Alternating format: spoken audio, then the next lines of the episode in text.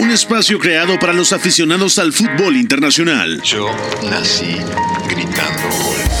Un proyecto radiofónico informativo, analítico y reflexivo. No tengo nada de original. En el que un grupo de periodistas repasan la actualidad del fútbol en cada rincón del planeta. Todos los bebés se asoman al mundo gritando. Y todos, quise ser jugador de fútbol. He sido el peor pata de palo que se ha visto en los campitos de mi país. Arranca Catenacho W, la casa del fútbol internacional. Hola, ¿qué tal? ¿Cómo están? Son las 4 de la tarde con dos minutos. Bienvenidos a Catenacho W, Catenacho de viernes 11 de noviembre del 2022. Mucho que platicar, muchas convocatorias. Soy Pepe del Bosque, Beto González también me acompaña. Ya se han develado, ¿no? Las convocatorias de Francia, de Serbia, de Argentina, de Inglaterra. Prácticamente ya están todas, incluso Senegal, que mete a Sadio Mané como esa alternativa, ¿no? Sabemos que no va a llegar por lo menos a los primeros dos juegos, pero entre médicos, brujos y demás, Sadio Mané al menos dicen que tiene la posibilidad de jugar el tercer partido. ¿Cómo estás, Beto? Todo bien, Pepe, gracias. Abrazo para ti, para toda la gente que nos está escuchando. Mejor que toda Senegal, seguro sí estoy. Y bueno, la, la historia de los brujos y de los médicos que va a consultar Senegal eh, nos regresan a la Copa Africana de Naciones, ¿no? Con este tema de las acusaciones de brujería a medio torneo con uno de los médicos de Burkina Faso, ¿no? Entonces, vamos a ver si la brujería nos trae a Sadio Mané al Mundial, que lo vamos a extrañar. De acuerdo, también España ha dado su convocatoria. Cuestionable, por supuesto. Hay mucha gente que no está de acuerdo con Luis Enrique. Hay eh, jugadores que no tienen tanta regularidad en sus equipos. Es una selección joven, también hay que decirlo, pero a mí me sorprende sobre todo la ausencia de Thiago Alcántara. Para mí, cuando Thiago Alcántara está bien, no solamente es uno de los mejores centrocampistas españoles, yo creo que es uno de los mejores centrocampistas del mundo. Así que vamos a arrancar justamente con la convocatoria de Luis Enrique. Fútbol lo más fácil que hay. Messi se perfila. Lo de azul y blanco. Se la pasa a lo de azul y blanco. Busca el quiebro. Y la mete en el arco Rompe a su marcador de cara derecha. Le pega a Messi. de la persona que arquero que no comió con nosotros ni tomó este nada. Tienes problemas. Llama Leo. Gol, gol, gol, gol. Catenacho W, la casa del fútbol internacional. Más fácil posible.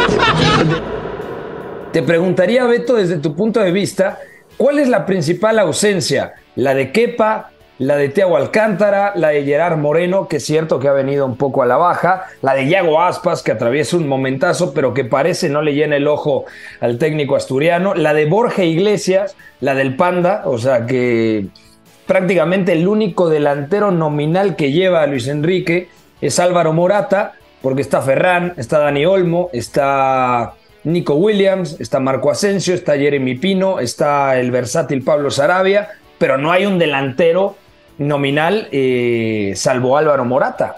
Sí, de acuerdo. A mí realmente lo único que me sorprende de esta lista es que no esté Thiago Alcántara. O sea, si me hubieras dado a elegir un, un jugador que yo pudiera meter en la lista de Luis Enrique, habría sido el hispano-brasileño, ¿no? Realmente está jugando muy bien y sobre todo me parece que ya ha dado muestras de que el modelo encaja perfectamente y mejora muchas Sí. cosas. Lo que pasa es que con Luis Enrique hay una cosa por encima de todo y es el grupo. O sea, el último grupo que se conformó es el que al final va a la Copa del Mundo, salvo Sí. por ahí el nombre de Ansu Fati, que ya se venía hablando que lo estaba esperando, ¿no? Que era una de las, eh, vamos a decir, altas más importantes que estaba pensando Luis Enrique tener. De ahí en fuera no me sorprende absolutamente nada. O sea, Lo si de Merino, por ejemplo, también, ¿no? Es, es algo extraño. Lo de Merino, lo Sí, a sí. ver, Marcos Llorente no estaba al 100%. Braís Méndez atraviesa eh, un momentazo con la Real Sociedad. Eh, Subimendi era un poco más difícil, pero da la sensación de que Luis Enrique no llama a los mejores, pero sí a los más aptos para potenciar su sistema, ¿no? Eso es, y para mí es donde se explica todo. Para Luis Enrique, antes que individualidades, hay un colectivo.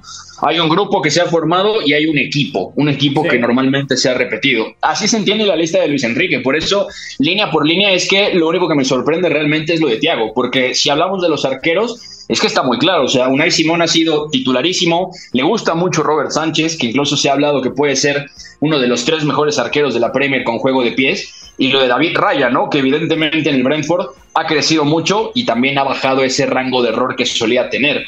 Los defensores, salvo lo de Hugo Guillamón, que se sumó recientemente a inicios de año, tampoco hay sorpresas, ¿no? En el centro del campo, Miquel Merino podía caber como una sorpresa. Y Marco Llorente ha contado mucho, como lateral y también como un interior muy de recorrido o de ganar metros hacia adelante. Y arriba, lo de, lo de Dani Olmo me gusta mucho, ¿eh? ya había sido importante en la Eurocopa, incluso fue falso 9 en la semifinal contra Italia, así que todo va en el guion de lo esperado dentro de todo, ¿no? Sí, eh, hay mucha gente que está criticando a Luis Enrique, pero así se le criticó, por ejemplo, Beto, la Eurocopa pasada, y la Eurocopa pasada llegó hasta semifinales. O sea, yo creo que Luis Enrique se va a morir eh, con la suya, ¿no? Tiene una idea clara, está implementando ese recambio generacional, tiene a su gente de confianza y si le va bien, ¿qué sería que le, que le fuera bien a España? ¿Llegar a cuartos de final, semifinales? Semifinales. Yo pensaría que tiene la capacidad, sobre todo porque en el camino habrán unas dos gigantes o tres que se queden por ahí, ¿eh? no lo descartemos. Sí, y a lo que voy es, si le va mal, que parece que hay un gran sector de la prensa que está como en contra de Luis Enrique, pero si le va mal, Mm, muchos van a decir, te lo dijimos, ¿no?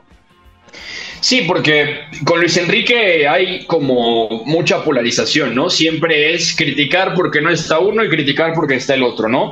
Y porque además siempre da muchos titulares, ¿no? Comentábamos fuera de micros que a él le preguntan si tiene dudas y dice, no, no, si yo tengo que convencerlo, si yo me creo el mejor seleccionador del mundo, aunque no lo sea. O sea, él, él está seguro de lo, que, de lo que está haciendo, está seguro de la lista y está seguro del armado del grupo porque es lo que le ha dado resultados. O sea, es imposible que Luis Enrique dé un cambio radical cuando haciendo esto mismo fue semifinalista de la Eurocopa y además superó a Italia con creces, ¿no? Durante grandes tramos del partido. Estamos hablando de una baby España, si le queremos decir así por todos los juveniles, que fue mejor que el campeón de Europa. O sea, eso es muy importante también. ¿Qué tiene que demostrar Luis Enrique? Además, como seleccionador, si ya hizo una muy buena Eurocopa, si fue campeón de Champions, bueno, ganó el triplete en 2015 con el Fútbol Club Barcelona. Y yo creo que al final ese tipo de declaraciones para algunos suenan un poco pedante, pero hay que leer entre líneas. Yo creo que Luis Enrique le resta presión al plantel, ¿no? Con esa clase de decisiones, esa clase de declaraciones, en donde él, él, siempre se pone por delante como escudo protector, ¿no? Es el líder y él dice, el primer responsable soy yo, porque yo los traje aquí. ¿no? Ellos juegan, ellos deciden, pero yo, yo confío en ellos, por lo tanto yo soy el responsable. Si sale bien, ellos son los responsables. Si sale mal, yo soy el primero que se hace cargo. Y esta España se siente cómoda así, y yo pensaría que, mira, si pasó con una España súper experimentada, como la de Luis Aragonés, 2006, 2008, que no pase con esta, son muy jóvenes muchos de ellos, ¿no? También son primeras grandes competencias. ¿Cuántos de ellos no tuvieron un primer gran torneo en la Eurocopa el año pasado? ¿Cuántos de ellos van a su primer mundial, no? Guillamón, Eric, Marcos Llorente, Asensio, Ansu, Ferran, o sea, es muy joven la generación. Yo pienso que lo de Luis Enrique es tremendo porque es, les crea el contexto, pero también dice, no, no, yo los voy a cuidar, ¿no? Porque sé que hay una presión enorme sobre ustedes y porque la forma en la que jugamos no es fácil, ¿no? Y siempre se le va a criticar. De acuerdo. Bueno, cambiamos de tema, vamos a seguir hablando de otras convocatorias. A ver, lo de Luis Enrique lo ha hecho bien en eliminatoria, en Nations League, lo que comentábamos de la Euro, o sea, se le puede cuestionar algunas cosas, algunas decisiones, por supuesto, que España podría armar un once competitivo con futbolistas que no van tan bien, pero los resultados, más allá de las declaraciones de Luis Enrique, no se pueden negar. Serbia, Serbia un equipo eh, muy interesante, que tiene también un sistema muy definido, con la línea de cinco, con carrileros que van muy bien al frente, en izquierda Kostic, en la derecha seguramente va a jugar Andrea Sipkovic, el futbolista del Pau, que pasara por el Benfica en su día. También está la alternativa del Larko Lazovic. En el medio campo hay muchas variantes. Milinkovic Savic, está Sasa Lukic, que atraviesa un gran momento con el Torino. Está el zurdito del Elas Verona, eh, Ilic, que apenas tiene 21, mm, 22 años, pero es muy joven. También está Marco Grujic del Porto Está Gudeli, que seguramente va a jugar de defensor central. O sea, tiene una, eh, tiene una calidad en la zona media muy interesante, ¿no? Y además está Dusan Tadic, que puede jugar como ese interior de tercera altura que ya lo ha probado el técnico como una especie casi de media punta y dos atacantes de primer nivel, Dusan Blaovic y Alexander Mitrovic. Sí, sí, de acuerdo. Cuando dicen que Serbia va a ser el caballo negro, es que la, la generación de futbolistas serbios no va para ser caballo negro. Estos son candidatos a otra cosa. Un caballo negro sorprende y a mí Serbia no me parece que vaya a sorprender a nadie. Pero si se queda en fase de grupos, ¿no te sorprendería? O sea, a ver, si avanza Eh, Suiza, Puede pasar, ¿eh? O sea, es que ese grupo es como otros tres de esta Copa del Mundo. O sea, realmente hay tanta calidad individual, los equipos son tan buenos que si Serbia se quedara en fase de grupos, no diríamos nada. O sea, realmente no pasaría absolutamente nada. Es como si, por ejemplo, en el grupo F con Bélgica, Canadá, Croacia y Marruecos, Croacia pudiera ganarlo o pudiera quedarse fuera. O sea, me parece que Serbia está un poco en esa situación, pero tiene mucho talento. Y a mí lo que particularmente me gusta de la lista es que justo el centro del campo tiene de todo. Hay carrileros buenísimos al pie, al espacio. Eh, Darko Lazovic, que puede ser media punta o carrilero izquierdo, también te ofrece muchas soluciones. A mí en particular me parecería normal ver a Satsa Lukic de titular, sobre todo porque con Iván Juric está rindiendo muy bien en el Torino, pero yo creo que va a ser titular, ¿eh? Sí, sí, yo también. Pero el rendimiento que tiene Lukic ya tiene un par de añitos e incluso por ahí Walter Mazzarri ya le sacó cosas bastante interesantes en un esquema parecido al de Iván Juric, ¿no? Grujic que también pasó por el Liverpool, regresó al Porto, ha crecido un poco fuera de lo que se esperaba de él. Buen, buen futbolista también. Y están los hermanos Milinkovic Savic, que no es un caso tan común tener a dos hermanos en la misma convocatoria, ¿no? Está claro que uno es Sergei, es el, el conocido, ¿no? Y Vania, que es el arquero, justamente. Tercer Sí, porque- portero de esta Serbia. ¿Crees que es el titular? No, yo. eh, Mira, podría ser el titular Dimitrovic, ¿eh? No Para mí va a ser Dimitrovic. O sea, yo creo que por lo que hemos visto en los últimos partidos mm, y casi en todo el proceso eh, eliminatorio, mm, yo creo que va a ser Dimitrovic, ¿no? Sí, sí, sería lo, lo más normal. Y la verdad es que yo no veo que vaya a haber bastante cambio. El tema Marco es- Dimitrovic debería ser titular. Y a día de hoy no es titular en el Sevilla. No, porque tiene un bono tremendo por delante y Bono será titular con Marruecos. Mira, eh, y luego eh, Vania, sí es Vania, ¿no? Vania Milinkovic Savic, el Sí, del sí. Torino, este sí es titular. Sí, de acuerdo, de acuerdo. y mide como cuatro metros, ¿no? Pero eh, si Serbia eh, llega a octavos de final, ¿ya sería un buen mundial para los serbios?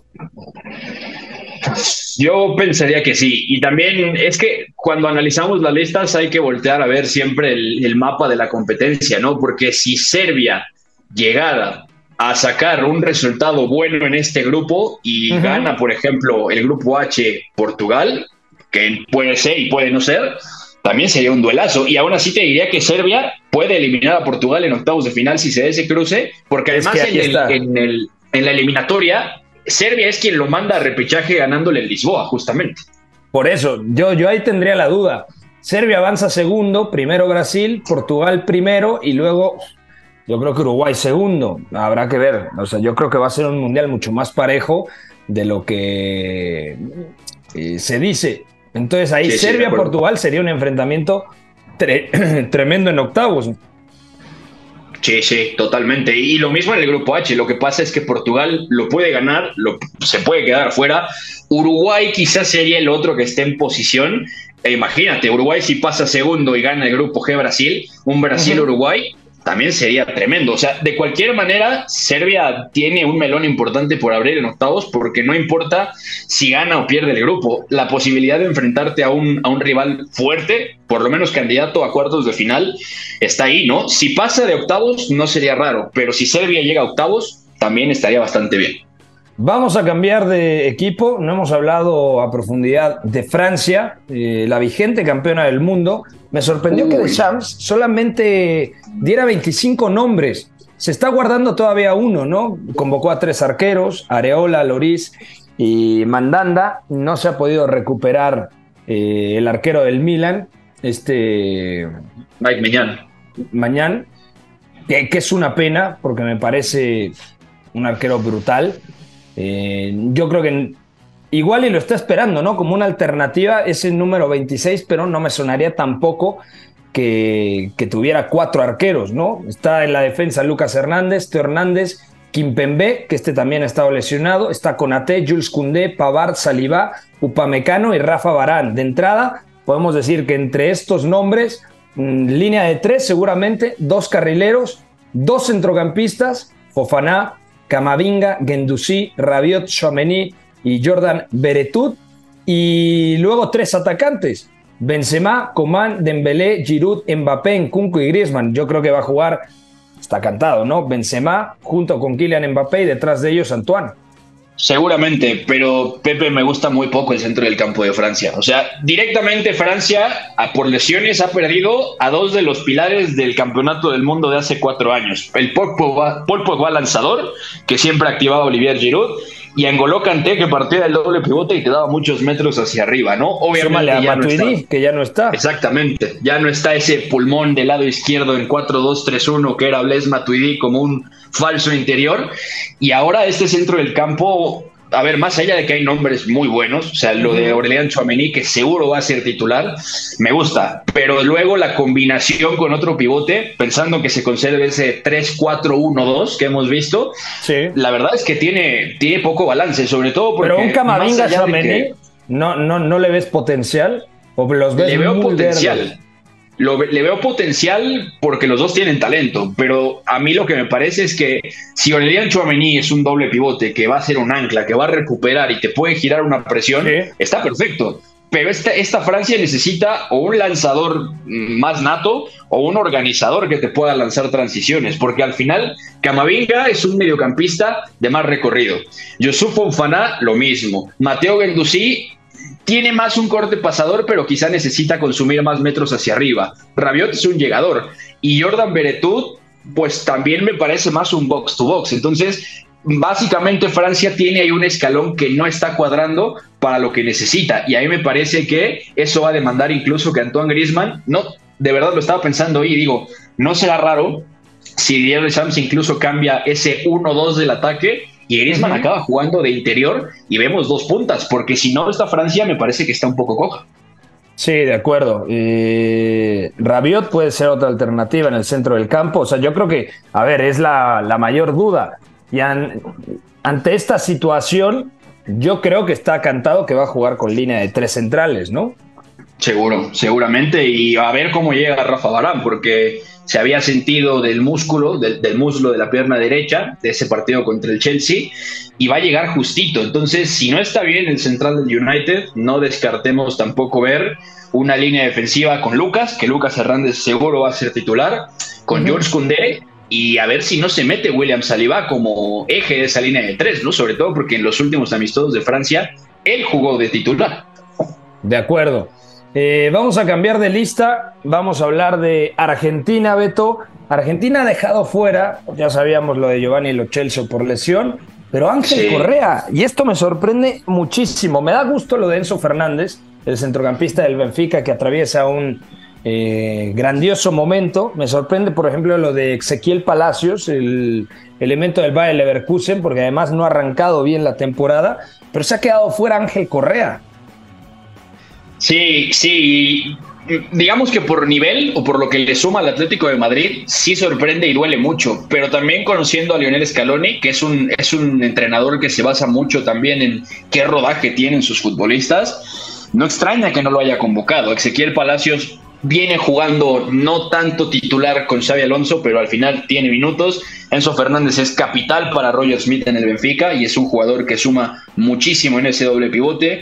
Eh, luego también lo de Alexis McAllister me gusta mucho porque es un centrocampista que ante la baja de Giovanni Lochelso me parece que puede darte cosas, no tanto metros más arriba, pero sí en la base si lo quieres utilizar, sobre todo pensando en que en el Brighton él puede ser eh, o es el, doble pivote más posicional y Caicedo es el que se desprende más, ¿no? En selección seguramente él podría tomar un poco más de altura o si llega a jugar McAllister, incluso con otro mediocentro como Guido, entonces Guido se puede ir más alegre a la presión y él puede quedarse en el primer pase, ¿no? Argentina tiene muchas opciones al final, por eso la baja de Vincenzo es dolorosa porque pierdes la conexión principal, el socio principal de Leo Messi, pero hay tanta calidad que por nombres lo puedes más o menos compensar, ¿no? De acuerdo, a ver, si no va a Lo Chelsea, lo que sabíamos, ¿quién va a jugar como ese tercer centrocampista? Está la posibilidad, lo platicaba con compañeros eh, argentinos que ya están en Qatar, que Guido Paredes podría ser el doble pivote y luego Rodrigo de Paul liberarlo un poco más. El tema es que Leandro Paredes a día de hoy genera muchas dudas porque también ha tenido una campaña bastante problemática con la Juventus. Sí, y el problema es que sale Leandro Paredes de la comodidad del PSG, llega a la Juventus y resulta que la Juventus deja de jugar con un único mediocentro por momentos y si hay mediocentro es Manuel Locatelli. Entonces Paredes está un poco relegado en ese sentido, no tiene la continuidad que tenía antes y la verdad es que viendo el contexto de grupo que va a tener Argentina, no es raro, no es raro que Lionel Scaloni diga, quiero a Guido Rodríguez de ancla, de ganador de segundas jugadas, el mediocentro que muerde más al rival, y luego gano un jugón en la base que me dé pases, que me junta el equipo, que me filtre también, porque además hay una posibilidad. Si Giovanni Lochelso no está como ese tercer centrocampista, quizá, quizá podamos ver un Messi mucho más central y a partir de ahí tener un mediocampista que lo active. Y ahí podemos jugar con esa opción, por ejemplo, de paredes, que lo veo difícil, pero yo no me imaginaría una Argentina, o mejor dicho, me imagino una Argentina que puede tirar de Enzo Fernández. ¿eh? No será raro contra un equipo que tenga o le, o le, proponga a Argentina un bloque bajo y le invite a tener mucho balón, que juegue el, el futbolista del Benfica. ¿eh? De acuerdo, a mí también algo que me gusta de Argentina es la cantidad de opciones que tiene el frente de ataque. Fíjate, por ejemplo, Lautaro va a ser titular indiscutible, ¿no? Lo sabemos. Lautaro va a jugar, Messi va a jugar. Di María, que parece va a llegar en buen estado físico después de que también ha tenido problemas con la Juventus, va a jugar. El Papu Gómez podría tomar también ese rol como de centrocampista ofensivo para liberar un poco en, en izquierda o recargar el juego en izquierda y liberar a Messi. Pero también está Nico González, que ha tenido una temporada complicada en la Fiorentina, pero podría ser una, una buena opción con esa agresividad que tiene desmarcándose el espacio. Sí, claro. El, el, tema con la banda izquierda de Argentina es que tiene dos perfiles de lateral muy diferentes. O sea, Marcos Acuña incluso puede ser un tercer central. No toma tanta altura como lo hace Tagliafico. O sea, si quieres un lateral que llegue a línea de fondo, confías en el lateral de León sin ningún problema, ¿no? Pero tiene mayor desborde Acuña que Tagliafico. O sea, recibiendo al pie para mí produce más Acuña que, que Tagliafico. De hecho, a mí me sorprende que esté Tagliafico, honestamente. ¿eh? A mí también, pero Scaloni también confía mucho en él y lo ha utilizado varias veces, ¿no? Si no está Acuña, está Tagliafico y viceversa. Entonces, digamos que las dudas ahí no están. Yo particularmente tengo dudas con esa banda izquierda de Argentina, porque tranquilamente puede jugar. Eh, por ejemplo, el Papu Gómez se puede meter, ¿no? Tendencia interior y un lateral largo, ¿no? Puede ser un lateral más corto, que el Papu empiece abierto, vaya por dentro y haya mucha libertad con Messi y que Lautaro se acerque. Y además de eso, falta ver quién es el extremo derecho, ¿no? Porque lo más seguro es que estando bien físicamente, sea Ángel Di María. Y si no quieres un extremo de ese corte, Julián Álvarez puede jugar de delantero de banda, ¿no? O sea, mm. también Nico González que puede romper al espacio. La verdad es que la baraja de atacantes de Argentina es muy rica y puede dar para construir de todo, tanto para proponer con mucho balón como tener un poco más de escenario dividido, ¿no? Sí, de acuerdo. Eh, si le parece, señor productor, vamos a ir a una pausa. O todavía nos quedan dos minutitos. Bueno, rápidamente te tiro una pregunta de la selección argentina. Por el estado eh, de sus jugadores, por todo lo que representó la Copa América conseguida eh, recientemente en Brasil, ¿Argentina sigue siendo una de las tres candidatas, Beto? Para mí sí, la primera, de hecho. La primera, por delante de Brasil y de Francia, Alemania. Sí, de acuerdo, para mí es la primera. Pero no tiene el talento individual que tiene, por ejemplo, a ver, obviamente no voy a ningunear a Argentina, ni mucho menos, a mí me parece que también es top 3 de candidata, de hecho en mi simulador me sale Argentina-Brasil, potencial semifinal, del lado eh, de arriba de la llave, y la otra me había quedado, si no me recuerdo, Francia-Alemania o Francia-Portugal. Eh, si tú hoy me pones talento individual, yo creo que Argentina, a ver, la central está muy bien, Otamendi, Lisandro Martínez, el Cuti Romero, ya hablamos de lo que tiene en el centro del campo, pero por ejemplo no tiene un Kimmich, por poner eh, un ejemplo ¿no? Eh, de, de centrocampista eh, top 3 a día de hoy en el mundo. No, no, no lo tiene, de acuerdo, pero tiene a Lionel Messi y a Lionel Messi no lo tiene nadie más. O sea, realmente a mí esta Argentina lo que me, me, hace pensar o lo que me transmite es que después de haber ganado la Copa América, Lionel Scaloni tocó una fibra bien sensible, o sea, va más allá de, de cómo ganaron la Copa América, sino es el hecho de que Argentina aprendió a ganar otra vez y además aprendió a ganar jugando eh, como son ellos. O sea, Scaloni toca la tecla porque juega como es el fútbol argentino. Es un fútbol libre, eh, muy, muy creativo, muy de romper orden. El orden que ellos tienen es hacer desorden entre ellos y sobre todo es un fútbol de potrero. Juegan los mejores, los que mejor se entienden y a partir de ahí Argentina crea cosas. Es inspiración individual bien ordenada. Y esto yo no se lo encuentro a ninguna otra selección. Así que eso es muy peligroso porque más allá de que no tenga un Kimmich, más allá de que no está, por ejemplo, un Salivá, un Karim Benzema, Argentina como equipo tiene algo que otros no tienen. Y liberándose de esa mochila que tenía encima con la Copa América, Leonel Messi, sabiendo que es su última Copa del Mundo, o sea, Argentina tiene una carga de cosas más allá de la pizarra que yo no le veo a ninguna otra selección. Por eso es mi candidata número uno. De acuerdo. Vamos a ir a una pausa, seguimos platicando lo más destacado de las convocatorias rumbo a Qatar 2022. Estamos a nueve días y los 64 partidos los podrán disfrutar uh. aquí a través de W Radio, W Deportes, todo Grupo Radiópolis, la que buena, los 40 principales, 64 partidos, repito, a través de la cadena W. Volvemos. Lo que para mí es el fútbol.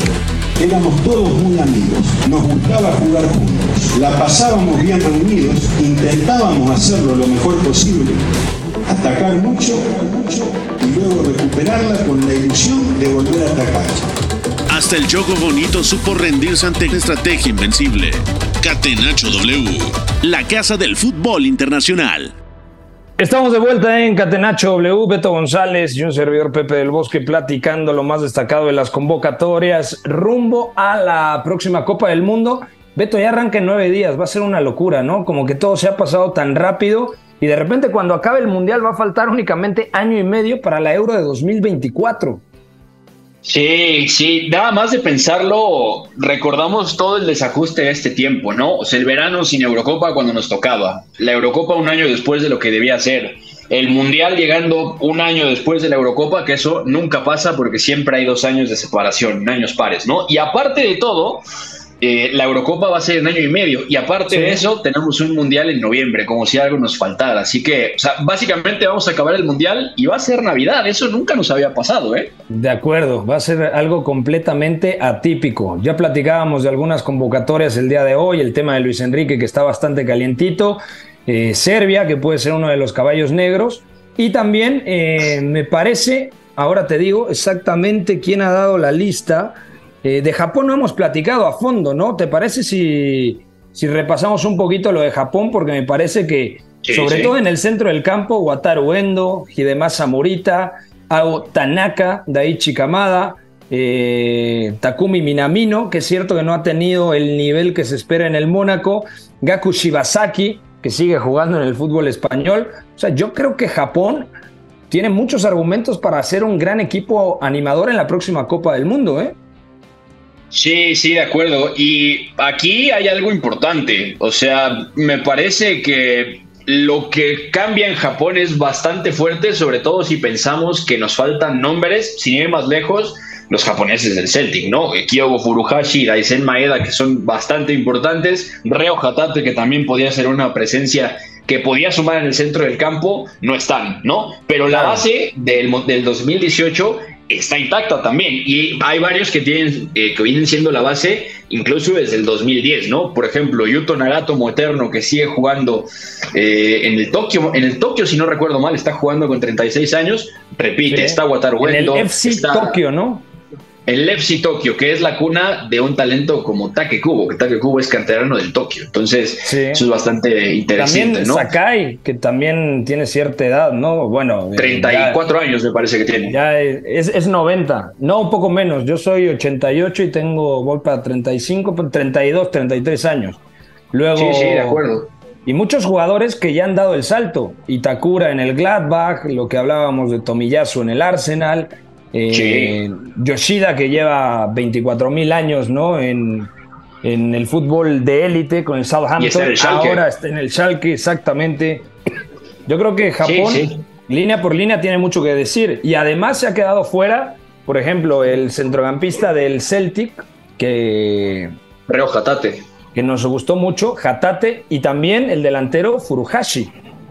Sí, eh, fíjate que Emilio Lorenzo, que pues, tú, lo sabes, tú lo conoces bien, gran scout del fútbol asiático, decía, es que en Japón no le sorprende ni un poco. O sea, eh, incluso el seleccionador dijo que no los quería llevar porque directamente no iban a encajar en el sistema. Y eso, sobre todo en el caso de Kyogo Furuhashi, que más que un delantero nominal es, digamos, un falso 9 o un delantero de estos que más bien llega de segunda línea, ¿no? Por ponerle una, una etiqueta. Entonces, se la ha jugado de otra manera y va a ser bastante divertido porque incluso se ha llevado. Ah, mira, Daisen Maeda sí entró. Daisen Maeda sí entró, pero está, por ejemplo, Ritsu Doan también se llevó. Y este me gusta mucho, a Kaoru Mitoma, que lo estamos viendo tener un nivel. El Brighton, muy alto Brighton y además viene de jugar en Bélgica con el club primo, ¿no? Con el Royal Unión San Giloas, que venía dejando buenas sensaciones. Puede ser extremo, también puede ser un poco media punta izquierdo. Va a ser bastante divertido de ver, ¿no? También está Takuma Sano, también entró Takumi Minamino, más allá de que el Mónaco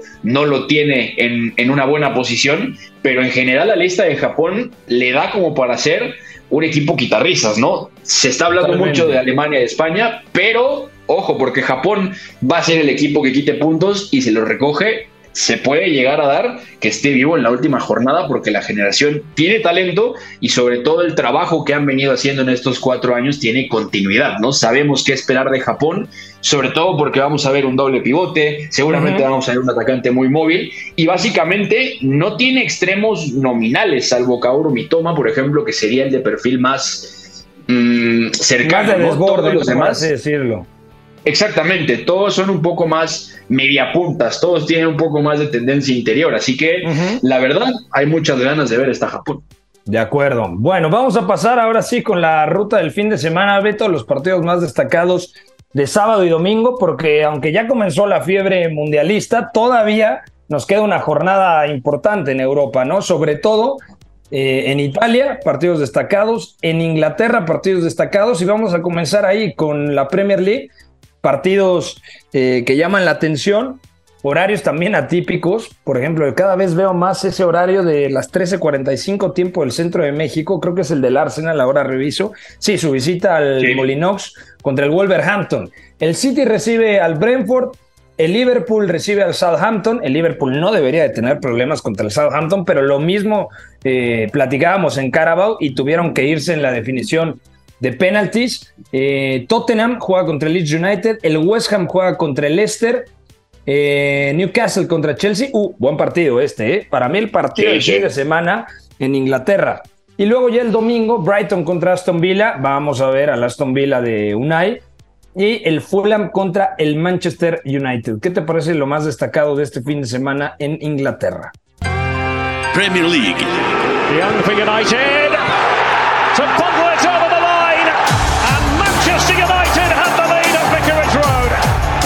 Catenacho W. Yo compro totalmente que el partido del fin de semana en Inglaterra es ese Newcastle-Chelsea. ¿eh? Teníamos fácil dos décadas de no hablar del Newcastle como un protagonista de la liga, ¿no? Y por fin se está dando mucho dinero detrás, pero hay que destacar el trabajo de Eric Howe, ¿no? Que viene haciendo muy bien las cosas y sobre todo le ha dado mucha identidad al Newcastle, que es presión alta, agresiva, marca al hombre, robarlo más arriba que se puede y son muy verticales, son muy directos, ¿no? Ya también nos ha mostrado que es un equipo que le puede pelear golpe a golpe a los Big Six y eso es muy interesante porque tiene a Callum Wilson, que por cierto Callum Wilson se ha metido a la lista de Inglaterra. Esa me sorprendió, ¿eh? Por Tony. Sí, por Ivan Tony y por Tammy Abraham también, ¿no? es que yo creo que Tony... Mm, a, mí me sonaba... Claro, a ver, eh, eh el otro creo que está aprovechando, Wilson, el momento del Newcastle. Pero Tony, uy, a mí me hubiera gustado verlo, ¿eh? Para mí era la, sorpresa. Y además me a mí también. mucho más completo. Eh, sí, a mí también, porque Callum Wilson es muy, muy físico, es muy para juego directo. Si tú le lanzas una lavadora, la va a bajar tranquilamente y además te pone a competir con cualquier balón largo, ¿no? Y Ivan Tony es más versátil, más de desmarque, tiene mucha más movilidad, Sí. te juega bien de apoyo, bien a la ruptura, o sea, se tenía que dar, ¿no? Pero quiero ver esto, sobre todo porque el Newcastle puede incomodar mucho al Chelsea y además el Chelsea viene sufriendo bastante en defensa y ahí es donde vamos a ver el nivel de estos atacantes del Newcastle, ¿no? Puede jugar Claro. Jacob Murphy como extremo, también Joe Willock se suma a la línea de atacantes, habrá que ver si Almirón va a estar listo porque había salido tocado del partido contra el Southampton, pero Almirón tranquilamente pudo haber sido el jugador del mes de la liga en, en octubre, ¿no? También inicios de noviembre el paraguayo venía rindiendo a un nivel espectacular. De acuerdo. Eh, ¿Algo más que quieras agregar de la Premier, Beto? Por ejemplo, el Newcastle contra Chelsea, duelo importantísimo, ¿no? Para los de Graham Potter, visita en el norte de Inglaterra, St. James Park, y puede ser la prueba de confirmación previo a la Copa del Mundo para decir el Newcastle, no solamente soy el equipo revelación, sino realmente voy a competir por entrar en el top 4 y ser equipo de Champions la próxima temporada. Sería muy interesante ver hace cuánto no juega Champions el Newcastle. Yo diría de comienzo de la década antepasada. No, de hecho, en la última Champions del Newcastle es 2003-2004, si Por no eso. recuerdo mal. O sea, ah, ya, ya, ya, década ya entendí. ante- o sea, la pasada es 2010 a 2019, 2020. eh, Perdón, todo no es la culpa pasada, la de- antepasada. Sí, sí. Sí, sí, sí, década antepasada, todavía con Alan Shearer. Debe ser, sí, 2003-2004, la última vez que la gana el Porto, justamente, Totalmente de acuerdo. Bueno, ¿qué opinas de este duelo? eh, del Newcastle-Chelsea. Exactamente.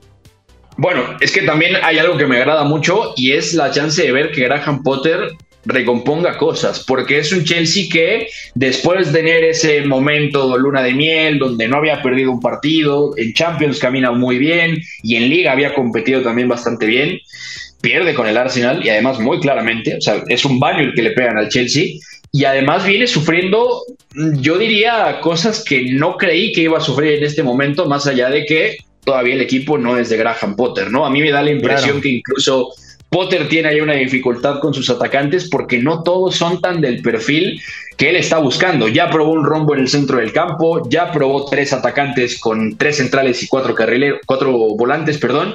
Ya también ha intentado jugar 4-3-3. O sea, los cambios que hace Graham Potter a nivel estructura están ahí, pero me parece que es un equipo muy endeble todavía y que no termina por ser lo que él quiere, sobre todo porque la defensa no está completa. Nos falta un, central muy importante que es Wesley Fofana, ¿no? Que se volvió a lesionar y ahora mismo solo quedan Aspilicueta, Chalobá y Thiago Silva y no está del todo seguro ahí eh, qué es lo que va a hacer Potter. Incluso Kalidou Koulibaly viene siendo suplente. Y habrá que ver ese centro del campo porque viene probando a Loftus Cheek de doble pivote, ya lo ha tirado de carrilero y parece que cada vez cuenta más con Denis Zakaria, que es un nombre que no teníamos tan en el mapa, sobre todo porque no ha rendido un buen nivel. ¿Crees realmente que vaya a contar con Zacaria o solamente es de lo tengo que utilizar para dosificar un poquito el plantel? Mira, los partidos de Zakaria no me han parecido malos. O sea, realmente es un jugador Incluso que ya marcó gol. Chelsea. Sí, exactamente. Y es a lo que iba. El gol lo marca jugando a lo que es él realmente. Es un centrocampista que puede partir viendo de cara el juego. Mucho recorrido, tiene buen golpeo, tiene llegada de segunda línea. Y este Chelsea está muy, muy hecho a vaciar zonas para luego atacarlas apareciendo. Entonces, va a encajar, va a encajar sobre todo porque ahora mismo Mateo Kovacic está tomando rodaje y si nos ponemos estrictos, solo queda Conor Gallagher además Claro. de, de Loftus Cheek porque en Golo Kanté todavía le queda un tiempo largo de recuperación. De acuerdo, ¿te parece? Dejamos aquí el tema de Inglaterra, vamos de la Premier League a la Serie A italiana, vamos al calcio. Serie A. Milinkovic dentro a cercare immobile col destro battuto Bizzarri la ribalta la Lazio Catenaccio W. in vantaggio Bueno, Beto, mañana partido importantísimo. El Napoli juega contra el Udinese. Y digo importantísimo porque el Udinese, es cierto, solamente tiene eh, cuatro empates y una derrota en los últimos cinco encuentros, es decir, mm, trae una inercia negativa. El Napoli de ganar es que se metería a la bolsa, yo te diría el 60% de este escudeto, porque Atalanta juega contra el Inter, porque el Milan juega contra la Fiorentina y porque la Juve juega contra la Lazio. Es decir, si le gana el Udinese en el Diego Armando Maradona, si le gana en, en Nápoles, yo creo que realmente daría un paso enorme de cara a llevarse el Scudetto. Yo también, y sobre todo lo único que apartaría al Napoli de ganar la liga italiana y además con el margen con el que lo está haciendo en este momento, es que el equipo caiga. O sea, ya hemos hablado que este equipo está rindiendo a un nivel espectacular, pero puede ser que sea el techo de todos. Y ese es un gran tema, porque al final Luciano Spalletti ha construido un equipo con una identidad buenísima, es muy claro a lo que juega y además lo hace muy bien. Es un equipo que fluye mucho y además te, te hace perder referencias de muchas cosas. Entonces, yo esperaría que el Napoli se sostenga. La plantilla también es amplia dentro de todo como para poder hacerlo. Así que quiero verlo, quiero verlo, sobre todo porque el reto contra el Udinese va a ser muy lindo en el sentido de hablamos de un equipo que llegó a ser líder de la Serie A, que también tiene una identidad de juego muy definida, que además con Luca Gotti ha mostrado cosas buenísimas presionando, también tiene variantes con balón, es un equipo que también te puede pelear golpe a golpe, más allá de que los resultados no se le han dado en, estas semanas, ¿no? No ha ganado ni uno de los últimos cinco, empató cuatro, pero también la base que tiene es, es muy clara, ¿no? Habrá que ver cómo funciona ese centro del campo, sobre todo porque con Buravia y Egdal puede, perdón, con Moravia Degdal, con Wallace, con Lori y Arslan. No, no, no, ya estaba yo cayendo en, cosas raras. En el, precipicio. En el precipicio. Y por cierto, Andrea Sotil es el entrenador del Udinese. Sotil, Estaba pensando en la Spezia, no sé por qué. No, no, no. Sotil es el, el actual técnico del, del, equipo de Udine. De acuerdo. Sí, sí, de acuerdo. Eh, es una jornada muy bonita, ya lo decía, el Milan tiene un partido clave contra la Fiore. La Fiore que ha tenido un rendimiento irregular, está en la décima posición, tiene tres triunfos consecutivos, pero luego puede tener cuatro o cinco partidos sin conocer la victoria, entonces es capaz de lo mejor y lo peor. Es un equipo que genera mucho, pero que luego le falta pegada y tiene nombres muy interesantes. Esta Fiorentina, a mí, en lo personal, eh, me gusta bastante y yo creo que puede ser un, partido muy difícil en San Siro para el Milan eh, contra este equipo. De hecho, son cinco triunfos de forma consecutiva si juntamos lo hecho en Conference League. Pero decíamos, Bonaventura es un muy buen jugador, Saponara, el francés, el extremo ex Lille, eh, Iconé, tienen al marroquí Amrabat, está Antoni Barak, el de la República Checa, Luka Jovic, que también ha marcado eh, más de un gol esta temporada, Ricardo Sotil, Artur Cabral, Cuamé. O sea, a mí me parece que es un muy buen equipo la Fiore, pero eso sí, un poco irregular. Luego,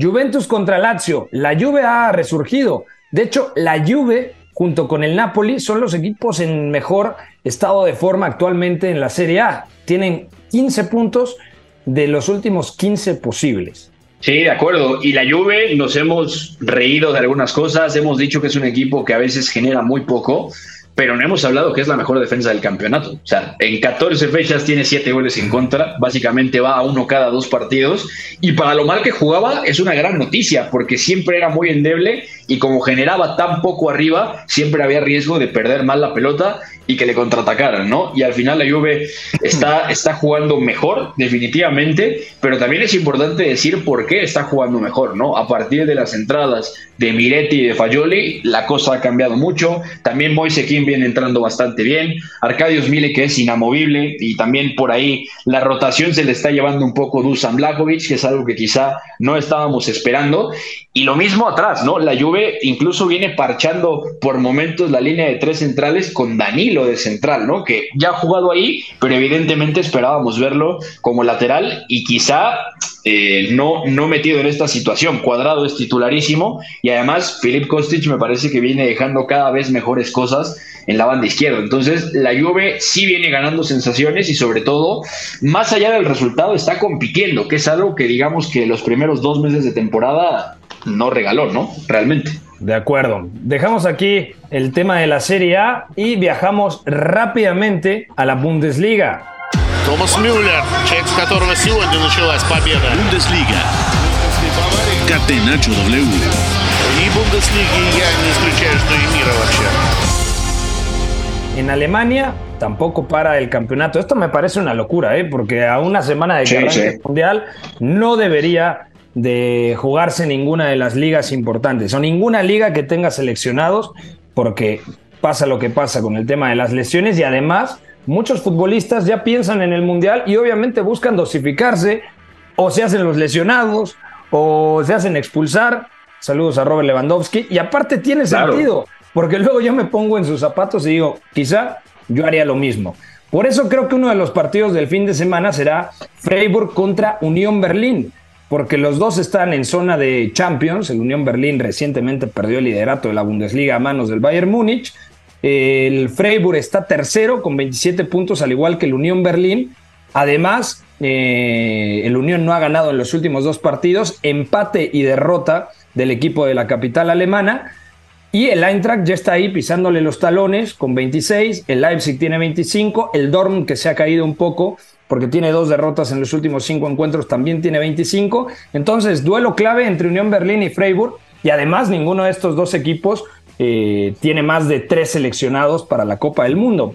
No, de acuerdo. Y justo por eso es el partido del fin de semana, porque digamos que es un, más allá de que es un partido entre equipos de zona alta de la Bundesliga, o sea, el sublíder y el tercero, y además empatados en puntos, tienen poco riesgo de pensar en que se van a lesionar jugadores que vayan a selección y eso nos da más espectáculo, seguro, seguro, ¿no? Realmente me parece que va a ser un partido muy lindo, sobre todo porque son dos equipos que vienen compitiendo muy bien con equipos muy similares de lo que tenían antes, uno y dos, porque también tienen muy clara la idea de juego, ¿no? De hecho, yo quiero ver sobre todo a Geraldo Becker, que está proyectado como titular, porque es un atacante fabuloso, ¿no? Facilita muchas cosas, siempre a su segundo punta, y además este Unión Berlín funciona muy bien, y también eso hay que decirlo, con esa línea de tres centrales, y sobre todo eh, siendo muy directo, que eso me, me agrada bastante. Entonces, va a ser un partido muy abierto, seguramente va a ser muy, muy abierto, y va a ser, por ejemplo, la última aparición de liga antes del Mundial de Ritsudoan, por ejemplo, ¿no? Que es lo que hablábamos de que no hay tantos convocados. Bueno, aquí también hay uno por Japón, así que sí tiene muy buena pinta este partido y es para que realmente sea una llamada de atención, porque por ejemplo el Frankfurt está a un punto, pero es cuarto y se puede ir cuarto eh, a la Copa del Mundo y tranquilamente uno de estos dos se puede ir sublíder cuando nadie lo esperaba, teniendo al Dortmund y al Leipzig con proyectos que van empezando, ¿no? De acuerdo. Eh, a ver, también dentro de lo que ha pasado en Bundesliga recientemente, el Bayern ya le saca cuatro puntos a la Unión Berlín. Ya se llevaron el susto de Sadio Mané. Juegan contra uno de los peores equipos porque el Schalke es último. O sea, lo del Schalke es va a volver a descender. A menos de que pase un milagro, va a volver a descender. No debería jugar prácticamente con todos los suplentes Julian Nagelsmann pues no sería raro, sobre todo porque el Bayern Múnich tiene una plantilla tan buena que la diferencia la puede marcar así. O sea, si el partido acaba 5-6-0, nadie diría nada, pero el asunto es que en Alemania están dando alineación titularísima. O sea, estamos hablando de Marraui, de Upamecano, se está dando a Pavard como central, se está diciendo que Lucas Hernández puede jugar de lateral izquierdo y básicamente estamos hablando hasta de seis seleccionados alemanes en el once titular, con Neuer, Kimi, Goretzka, Nabri, Musiala y Leroy Sané. O sea, Hansi Flick va a estar tronándose los dedos porque más allá de que es un partido disparejísimo y que seguramente el Bayern va a ganar, pueden pasar cosas bastante raras, ¿no? Si Mané se lesiona en una carrera que no tenía mayor trascendencia, un partido donde el rival se desespera, donde va a pasar mucho tiempo sin la pelota por, o, tramos donde no va a tocar la pelota, sí tiene una dosis alta de peligro, más allá de que el Schalke sea candidato al descenso. De acuerdo. ¿Algo más que quieras agregar de la Bundesliga, Beto? ¿Algo que te llame la atención? Bueno, sí hay una cosa y sobre todo eh, hay que ver una cosa muy muy importante. Yo quiero ver al Bayern Leverkusen otra vez contra el Stuttgart. ¿eh? Yo tengo la impresión de que Leverkusen puede remontar bastante bien lo que está pasando. Ya sumó dos victorias al hilo, ya le ganó el Unión Berlín en casa 5-0, que eso es bastante llamativo. Y además ya también fue a Colonia y ganó 2-1. Y me parece que Xavi Alonso viene sacando lo mejor que puede y esa línea de tres centrales con Tapsova e Hincapié se va a sentar bastante bien. No comentamos, Pepe, por cierto, la lista de los Países Bajos, pero Jeremy Frimpong ah, seguramente va a ser titular. Sabía que se me pasaba una, ¿eh? No sé si vaya a ser titular. ¿Sabes por qué? Porque juega Dumfries. Claro, claro, de acuerdo, pero Frimpong seguramente lo va a querer usar a Bangal en algún momento, sobre todo porque suma algunas cosas que Dumfries no. Quizá Frimpong es mucho mejor recibiendo al pie, ¿no? Pero Frimpong seguramente va a ser titular mañana contra Stuttgart y también hay varios convocados, porque estamos hablando, por ejemplo, de Ezequiel Palacios que va con Argentina y Piero Incapié que va con Ecuador, ¿no? Entonces vamos a verlo porque tiene también cierta dosis de peligro. A ver, hablabas rápidamente, creo que ya terminamos con la Bundesliga, nos podemos meter a la lista de los Países Bajos. Sorprende lo de Xavi Simons, porque no ha debutado con la selección mayor, no a Lang, que para muchos es algo cuestionable, yo creo que tiene el talento el futbolista del Brujas para estar. Vincent Janssen, sí, están escuchando bien, aficionados de Rayados, va a la Copa del Mundo y se queda fuera, por ejemplo, Gravenberg. Sí, sí, sí, es la baja más significativa del centro del campo, sobre todo porque venía contando en la Eurocopa, se lo llevó Frank de Boer y luego con Luis Van Gaal sí había tenido algunos llamados, pero está interesante porque Luis Van Gaal siempre tiene alguna sorpresa, ¿no? El caso de Xavi Simons es bastante interesante, sobre todo porque no sabemos si lo está considerando como un atacante de banda, como un volante, como un mediapunta. Ya Ruth Van Nistelrooy lo probó hasta de falso 9, entonces ahí, se abre una baraja de posibilidades. También va Kenneth Taylor, que es una presencia muy linda en esta lista. Bueno, va por Gravenberg. Con el Ajax. Exactamente, Gravenberg, que casi no juega en el Bayern Múnich, seguramente por eso se lo pierde. Y Kenneth Taylor, titularísimo en el, en el Ajax de Alfred Schreuder, junto a Edson Álvarez y Steven Berghaus, que es el, interior derecho titular y está aquí en esta lista. También se metió Pepe Tyrell Malasia, ¿eh? y lo tiene bastante bien merecido. Sí, aunque ha perdido la titularidad con Luke Shaw, ¿no? Pero creo que es una lista coherente para lo que quiere Luis Vangal. Y siempre hablábamos, mira, va a pasar el de colchones, refrigeradores y fierro viejo que venda. Un fuerte abrazo por si dicen de dónde se mete ese audio. Pero me parece que el sistema, el colectivo, es lo que más potencia a día de hoy a la selección de Países Bajos. Sí, sí, totalmente. Y es un poco como lo que hablamos de Luis Enrique. ¿eh? Luis Van Gaal construye todo pensando en un grupo, en un equipo, y el equipo está siempre por encima de las individualidades. Pero esta Países Bajos tiene mucha, mucha calidad. Y lo de Vincent Janssen sorprende bastante, sobre todo porque cuando salió de Monterrey se estaba preguntando mucho la gente dónde iba a ir. Pues ahora está en Antwerpen, juega en el Royal Antwerp y ojo, porque viene siendo titular, se fue expulsado apenas ayer en la Copa de Bélgica. Y lleva como 8 9 goles. Sí, de hecho, en los últimos cuatro partidos, un gol y una asistencia y además jugando bastante bien. Así que se explica, pero si hay un 9 titular, pues podría ser Wood Beckhorst, ¿no? O incluso dos falsos 9. De acuerdo. Bueno, Beto, ya nos vamos. Gracias a todos los que nos acompañaron en Catenacho W, Catenacho de viernes 11 de noviembre. Próxima semana, semana mundialista, ya profundizaremos sobre la Copa del Mundo, empezaremos a repasar cada, una de la, cada uno de los grupos, cada una de las convocatorias a fondo, cuáles son las virtudes y defectos de las 32 selecciones que estarán en la próxima Copa del Mundo, que podrán disfrutar a través de la cadena W. A nombre de Pepe del Bosque, de Beto González y todo el equipo fue en la sala de máquinas McLovin. Esto fue Catenacho W. Que tengan un buen fin de semana. Bye bye. Hay una relación entre la práctica del cuerpo que se expresa en las manos y el cerebro, pero el fútbol ha suprimido esto, de modo que se trata fascinantemente de un ejercicio que nos devuelve en el tiempo a lo que fuimos en el origen, pero también una vez que nos aficionamos a este juego, nos regresa a la infancia, al niño que fuimos. Gracias por sintonizar Catenacho W. Entonces el fútbol es en ese sentido una maquinaria para regresar en el tiempo en un doble sentido. Por W Deportes, la frecuencia del fútbol internacional.